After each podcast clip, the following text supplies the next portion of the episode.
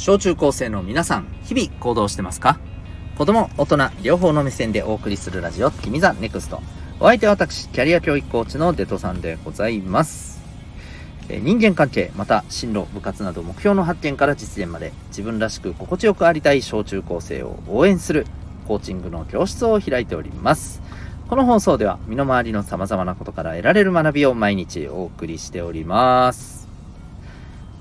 さて、今日はですね、えー今週のエンタメ感想会でございます。はい。えーそんなわけでですね、えー今日は何を喋ろうかというと、まあ、今週のっていうところとはちょっとね、微妙に、うん、まあ、違うっちゃ違うかもしれないんですけど、えっ、とね、今日は、えーちょっと、ジョジョについてね、ちょっと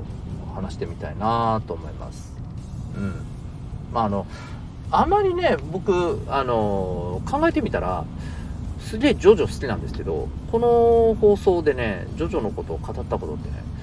考えてみたらないなと思ってるんですよね。まあだから、ちょっとね、話してみようかなと思います。ただね、あの、ジョジョってめちゃくちゃね、もう、もう喋るとね、何から言ったらいいのかっていう感じになってくるので、あの、今日はですね、あんまジョジョ見たことないっすよっていう人のためにですね、えー第1部、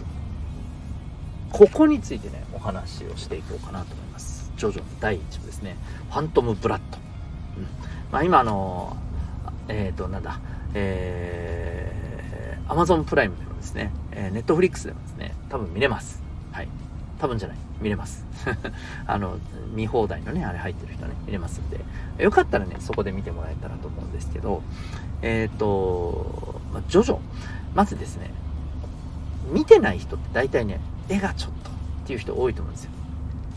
でね、もうこれを言われてしまうとね、全てが終わってしまうので、あの、言っときます。えー絵はね、えーしょうがない。絵はしょうがない。あのー絵をですね、えー補ってあまり、うん、なんかこう言うと絵がダメっぽく聞こえるね。そうじゃないんだよね。絵が下手とかじゃないんだよね。癖があるから、まあ、ちょっと苦手っていうことなんだろうなと思うんですよね。まあでも本当ね、それはね、もったいない。もったいないと思います。はい。あの、物事をですね、できる限りですね、いろんな物事をポジティブに受け止めて楽しめる。これがもう一番エンタメで得られる学びですからね。うん、まあ、あの、そんなことをとりあえず言っておきます。はい。まず、絵でっていうところはちょっとね、えーやめましょう。自分もね、あの、そんなこと言っておきながら結構ね、いや、絵がちょっとね、って言ってる自分もいるので、これ、そんな自分に向けても一括しておきます。ね。えー絵で見、見ないっつうのはまずやめようぜっていうね、話でございます。で、第1部。そう、まああの、これがですね、あの、ジョジョのね、こう、今現在ジョジョはね、第、え9部か。第9部が連載では始まっていますけれども、実はそこら辺まだ見てないんですけれども、えーいわゆるあの、ジョジョってですね、全体で見たらですね、えーまあ、第1シーズンとね、第2シーズンに分けられると思うんですね。うん。で、この第1シーズンっていうのがね、第1部、第2部、第3部、第4部、第5部、第6部までになるんですよ。なんでそれが第1シーズンなのかっていうと、まあ一応一つながり、話がね、えーまあ、こう、どこかで繋がってるからなんですよね。うん。もっと言うとね、あの、主人公たちが、いわば、まあ、血のつながりがあるっていうところがね、一番大きいかなと思うんですよ。うん。で、まあ、その大元がね、第一部。もうこれがね、なんというか、最初はどんな話なのかというとですね、えーもう本当に、結構ね、読んでてね、うん、なんか、こう、胸くそが悪くなるようなね。で、ここで最初に言っておきます。胸くそが悪くなる話がね、好きじゃないっていう人いると思います。あのですね、わかります。わかりますけど、胸くそが悪くなるからこそですね、そこにはあなたがとても大切にしてるものがあると思うんですよ。だからこそ見ていただきたいなと思うし、えっ、と、まあ、この胸くそ悪くなるところにですね、えーやっぱり人間の、なんていうのかな、うーん、光の部分と闇の部分、っていうのがねあると思うけどこの闇の部分っていうのがやっぱりねあのこう変にねなんか取り繕ったような書かれ方じゃなくて、まあ、結構どぎつくねあのはっきりと書かれていると思うのでそこもねしっかり見たらいいと思います。結構ねあの人間の暗部っていうところがめちゃくちゃ書かれていてでこれあのできる限りネタバレをしない限りで話すとですね最初のところってとってもね主人公がねうんなんかこうすごく理不尽な目にとにかく遭いまくるんです。でもねそこからね強くなるんですよ。うん。それもねまっすぐに強くなるんです。あの人ってねほら何て言うのかなそういう理不尽な仕打ちをずっと受け続けた不遇な状況にいたらさ何かしらやっぱりちょっとこううん少しねじ曲がる部分ってどうしてもあるじゃない。ね。うん。でもねまっすぐ育つんですよ。これがすごい。ここがですねあの僕たちが学ぶところだと思うんですよね。そう、まあ、その後ね彼は、え、ちょっとね人間離れしたようなね、え、力を身につけて、え、まあこの悪の存在と戦っていくようなね、えそんな物語の展開になるんだけど、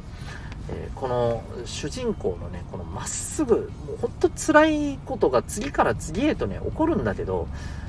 それをね受け止めてねまっすぐ進めるねこう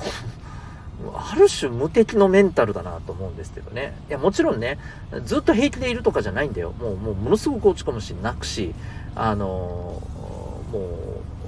う、いじけたりもするしね。うん、なんか卑屈になっちゃったりもするんだけど、でもね、ねじくれ曲がらないんだよね。まっすぐ育つんですよ。本当ね、これがすごいなと思います。そしてね、最後の最後まで彼はね、まっすぐなままね、うんまあ、人生を全うするんですよね。